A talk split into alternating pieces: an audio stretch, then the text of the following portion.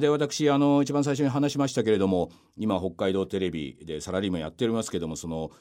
クリエイティブフェローっていう、えー、役職をもらいましてで研究者、まあ、探究者っていうことなんですけれどもなんか僕なんかもう50ですから、まあ、同年代の人間なんていうのはもうもちろん全員管理職になっておりましてで45過ぎたぐらいですかね40代になった頃にですね「水曜どうでしょう」っていう番組もあの随分と人気が出てでそうなるとですね会社からはあの後継者をね、えー、育てろと。こういう第二の水曜どうでしょうそれを作れるような人間をねどんどんどんどん社内から出してほしいというようなことをねもちろん言われるし皆さんもね会社ではこのぐらいの年代になれば後進を育てるってことが大きな仕事になってくると思うんですけれどもね、えー、私一応やろうとしました。あの育ててって思いましたけど僕やりませんってこう会社にはっきりと言ったことがありましてですね。えー、まあ何て言うんでしょう。まあもちろんあの後進にいろいろ道を譲るって大事なんでしょうけれども僕の場合はですね後進を育てている暇がなかったんですよね。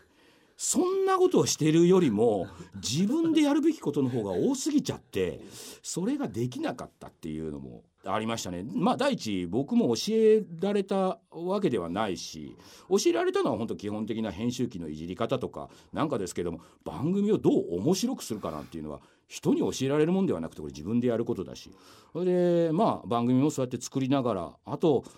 そうお芝居をやったりとか。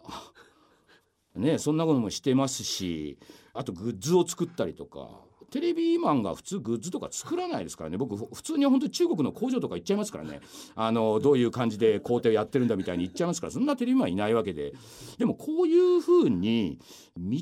を開いていくっていうか。あの二通り大人がやるべきものはあると思ってて。まあ、一つはもちろん次のやつの若いやつのためにそいつを手塩にかけて育てるっていうこともあるでしょうしでそいつが育ってその親方なりその先輩なりっていうものを超えていくっていうのももちろんそれはあるでしょうしこれねもう一つはですね若い頃ってそうやって教えてあげないともちろん道はわからない。じゃあ道を教えてあげるだけだとその道ってその教えた道までしか来れないっっていう思ってるところがあってなかなか超えられないっていうかそこで満足しちゃうっていうところがあると思ってじゃあもう一つのやり方として先輩どんどんどんどん先に行っちゃうっていう教えるとかじゃなくても先輩もどんどんどんどん前に行ってるっていう違う道もどんどんどんどん作っていくっていうそこをなんか後輩がああいう道もあるんだってこう追っかけてくると単なるテレビマンであってもなんか違う仕事の仕方っていうのもあるぞっていう考えさせることがまあ実は何でしょう。若いやつにとって、一番こう楽になるんじゃないのかなみたいな。あああんなことやってもいいんだとかって。でもそういうことをやると割と簡単に今までの既存の仕事の内容っていうのはこうパンと超えられるような。だからまああこれねまあ本当どっか言い訳もしてますけど なんか自分がねやっぱりやりたいからやってるんですけどでもこういうふうに大人がいろんなところに前に行って道を開いていくっていうのも後輩を育てるまあ立派な一つの仕事なんじゃないのかななんていうふうに今は言い訳をしつつ、えー、このようにラジオをやったり、えー、朗読会をやったり、えー、やっております。まあこういう大人がまあいてもいいんじゃないのかなという気がしております。で僕ねそれこそねつい最近ですけどね変わった仕事っていうかあれとしてはですね TBS さん、えー、TBS さんもちろん他系列です。僕あの北海道テレビっていうのはテレビ朝日系列でございまして TBS さんに実は呼ばれまして TBS 系列の系列局日本中からバーッと集まって TBS 集まって研修会っていうのがあるんですね、えー、それに呼ばれまして、えー、その中の制作マンたち日本全国の TBS 系列のの講師を頼まれたんですよね。番組作りの講師っていうかまあ講演っていうか。TBS 系列の全員系列局の人が全員集まる前で他系列の現役のテレビマンがそれもローカル局の人間が番組作りの講演をするってこれはね初めてのことだったということでまあそりゃそうですよね他系列ですからね。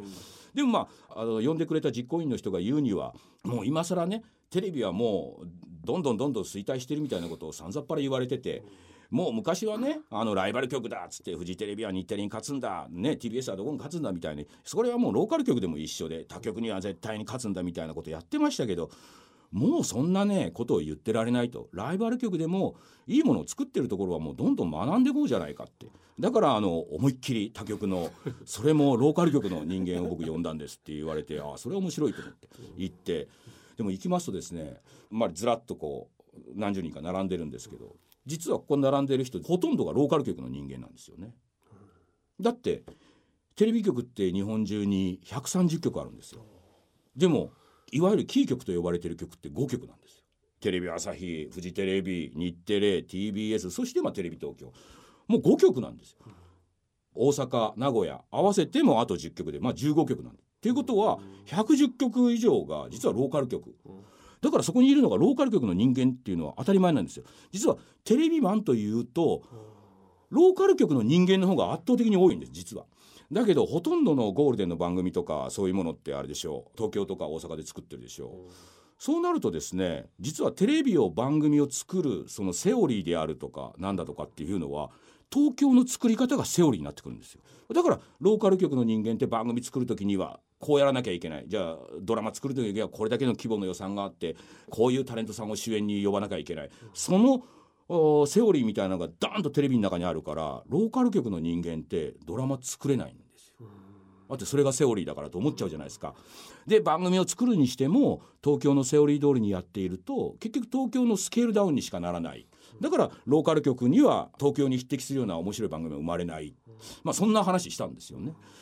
本当ね普通に考えてお金も人材もいないローカル局まあローカルこれテレビだけの話じゃないですよいろんなものって東京で作られたセオリーがなぜかいわゆる地方にいる人もああやってやらなきゃ成功しないんだみたいなのが刷り込まれてるような気がするんですよね。で実は「水曜どうでしょう」っていう番組は東京のセオリー全く無視してるわけですよ。タレントはそこら辺にいたちょっと面白い大学生を使っただけなんで誰も面白い芸人さん使ってるわけじゃない。それからもう一つはローカル局のセオリーっていうのもあってローカル局っていうのは地域密着だみたいな。地元であのことを情報をやるのがローカル局だ言ってるけどそのセオリーもぶち破ったんですよねあの北海道だけでロケするじゃなくて日本全国世界中にロケする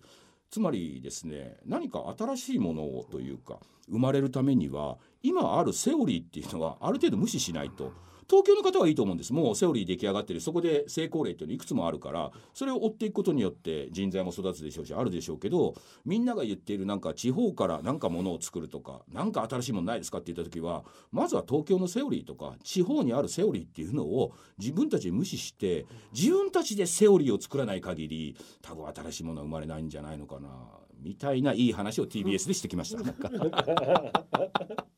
ねえだからもうこれこれでもなんかあのねテレビだけじゃなくていろんなことにも通じるなと。で実はそのセオリーを考えるって苦しいことじゃなくてセオリーを考えるっていうことは誰からも何も言われないんです。よこれが新しいセオリーなんで。で失敗ありきなんで失敗をしたいという方はあの方が実はそのローカルとか地方で何かやるっていうのは向いてるんだろうなと。だから僕なんかこうラジオねこれ成功するかどうか分かりませんよ。好きに喋ってね。ただでもなんかそういうところからまあなんか新しいものが生まれてくるんじゃないかなと。いうことでこれからもね、えー、ぜひこのラジオお付き合いいただければと、えー、そう思っております。これからですねいろいろあのやりたいと思っておりますけれどもこんなことを話してほしいとかあとは私サラリーマンですけれどもこのようなことで悩んでおりますとか、えー、そういうことをね、えー、なんかやっぱりラジオですからね、えー、皆様からいろいろといただいてということでこのラジオ RN2 のサイトの方で特設のを設けるということなんでそちらの方にどんどんお寄せいただければということでございます。そして今日はですねなんとプレゼントございます。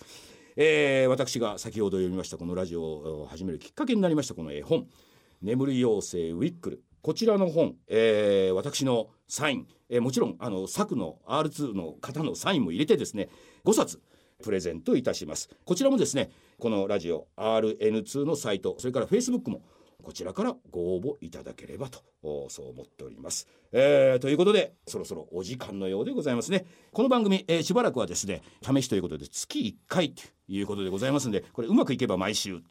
えー、いきますからね。次回お会いするのはまた1ヶ月後ということでございます。では皆様また来月お会いしましょう。お相手は藤村忠久でございました。おやすみなさい。